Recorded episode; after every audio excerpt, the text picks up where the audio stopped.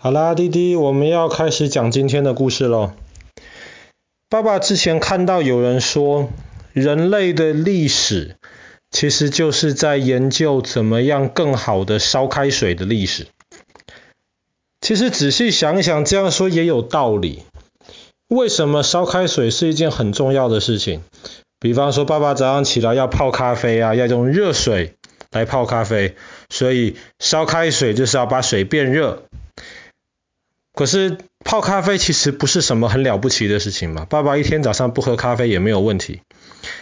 但是烧开水除了可以把水变热，可以拿来弄咖啡啊、煮饭啊、洗澡啊之外，烧咖啡，嗯、呃，烧咖啡，烧开水还有一件很重要的事情，就是烧开水可以产生水蒸气。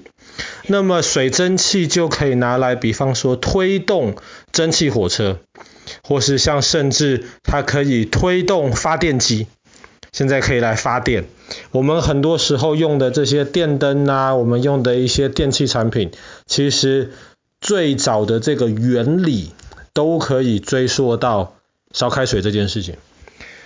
那烧开水也有很多不同的方法，比方说我们知道有火力发电厂，它可能烧煤。然后用烧煤产生的这个热量来烧开水，然后水蒸气又可以推动这个发电机。比方说我们讲到核能发电厂，爸爸去年故事讲过，爸爸几个月之前也讲过，在非洲有这种天然的核能发电厂，用核能产生的力量来更有效率的烧开水。但是除了这些之外呢，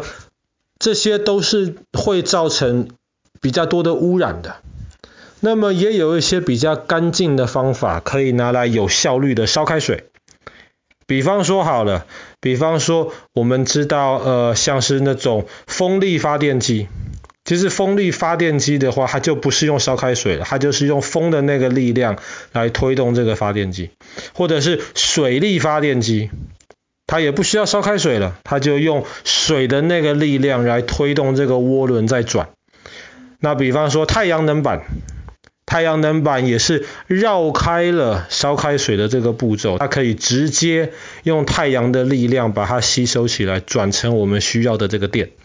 但是这一些目前都还是比较少的，比较多的还是传统的，怎么样能够有效的把水加热变成水蒸气来推动这个发电机。有一种方法，其实。理论上非常好，而且可能永远用不完，而且基本上不会产生什么污染。那么这种方法就是用地球本身的这种热量。地球是一个很大很大的一个球球，当然不是一个完美的球形，可是很大很大。在地球的中间，地心的这个部分其实是很烫的。科学家他们估计，可能地心有五千度、六千度，甚至更高的温度。当然，实际上多高我们也不是很清楚的知道。但是地心是很热的，然后离地心越远的地方就没有那么热了。但是呢，有时候地心的热量可以传到离我们比较近的地方。比方说传到地表附近，可能地表以下就有一些那种熔岩，或是一些地下水，它们就会被地心的这个热量给加热。那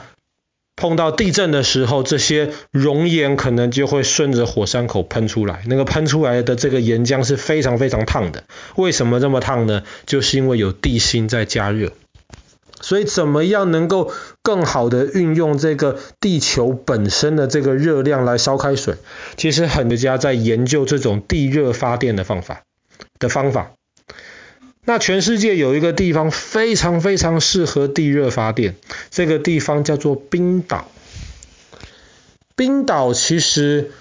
上面还有很多个活火山。爸爸记得十几年前吧，有一火山大爆发，基本上让整个北大西洋的这个航空都大乱，飞机没有办法开，因为这个火山灰除了会影响视线之外，甚至还还可能会造成一些飞机的一些事故。那冰岛这个地方为什么有这么多火山呢？因为它地热，地底下的这个活动其实非常非常的频繁。所以冰岛的科学家很早以前就在想，我们怎么样能够运用冰岛的这个特色，能够使用这种冰岛下面丰富的地热资源来发电。所以后来冰岛的科学家跟这些建筑师，他们就开始研究，哎，不如就这样子吧，我们在冰岛开始盖一些地热发电厂。他们是怎么发电的呢？他们基本上就是直接把地底下这些被地球自己的能量弄得很热很热的这些水给抽出来，或者是把那些地底下的这些火山岩浆给他们一条管道能够抽出来。那么这样子。要么就是直接用地底下的水，要么就是用地底下的岩浆，上面再有一层水流过去，然后把流过去的那层水可以加热。那我们今天要讲的这个故事呢，其实就是冰岛之前的一个地热发电厂，它是直接把地底下的水抽出来。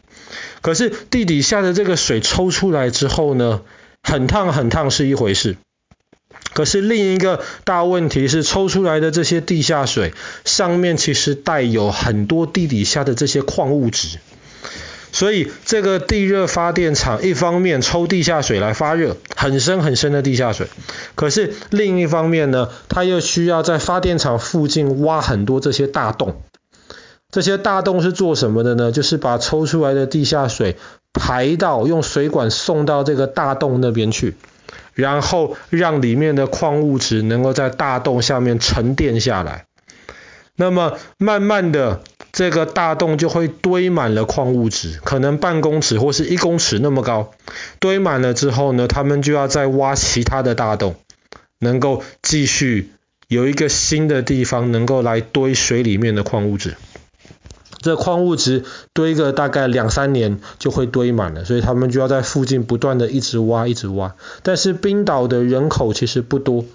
地也不少，所以对于使用冰岛的地热发电，这个倒没有什么大的问题。冰岛是现在全世界极少数的地方，是除了开车需要汽油之外，其他冰岛整个国家需要用的能源，基本上要么就是靠地热发电出来的，要么就是靠水力发电出来的。但是最有趣的事情呢，是当时这个地热的这个发电厂，他们在在挖这些呃坑。储存这些水里面的矿物质，然后储存沉淀完了之后，再把水排到其他地方去的时候，他们把水排到了另一个池子里面去，然后那个池子里面，因为水里面还是有一些矿物质，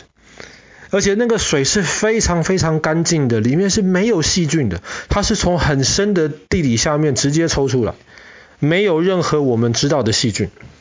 但是呢，它又有一种那种蓝蓝的那种颜色，然后慢慢慢慢的，在这个发电厂附近就形成了一个蓝色的一个人造的湖泊，很漂亮，就叫做冰岛的蓝湖。那么有个蓝湖本来也没有什么特别的，但是特别的地方就在于，大概几十年前有一个皮肤有生病的一个病人。他就到了蓝湖旁边，他就想说，哎，不如就这样子吧，我到蓝湖里面去游个泳。他在蓝湖里面泡一泡之后，就发现，哎，他的皮肤病觉得好了很多啊，本来皮肤会痒痒的，现在皮肤已经完全不痒了。哎，为什么会这样子？这个消息传出去，有很多其他皮肤有生病的，甚至有一些皮肤没有生病的人都跑过来了。然后科学家去研究，就发现，哎呀，就是因为这个蓝湖里面有很多地底下出来的这些矿物质，而且又没有这些乱七八糟的细菌，这样子的水其实是温泉，大概比我们身体的温度高一点点而已。这样子的温泉其实对于皮肤有生病的人，让他们泡澡非常非常好，非常的舒服。所以这个蓝湖就开始变得越来越有名了。很多观光客就慕名而来，到了冰岛就是希望去这个蓝湖温泉里面去泡澡、去游泳。那这个温泉其实离冰岛最大的机场不远啊，所以很多观光客下飞机的就直接冲到蓝湖里面来。当然，为了保持蓝湖里面的干净，那么你要进蓝湖之前，你要在旁边的公共浴室里面先洗澡，把你自己身上的脏东西先洗干净，然后才可以到蓝湖里面这个温泉去泡。那因为这个是地下水抽出来的，所以这个温泉本身一直都是很温暖的温度，大概三十九到四十、四十一度左右而已。即便冰岛其他地方下大雪，冰结得很厚，这个蓝湖水永远都是这么一个很舒服的一个温度。所以想想看，如果在冰岛的冬天非常非常寒冷，周围都是白雪，可是你泡在这个对皮肤很好、温暖的蓝湖里面。那是一件多么舒服的事情。那爸爸希望有一天能够带着你们到冰岛去泡一泡这个蓝湖。特别我们如果选冬天去，那观光客又不多，在里面泡应该又是一个非常舒服的一个状态。听起来很吸引人吧？好啦，那么我们今天的故事就讲到这边，冰岛的蓝湖。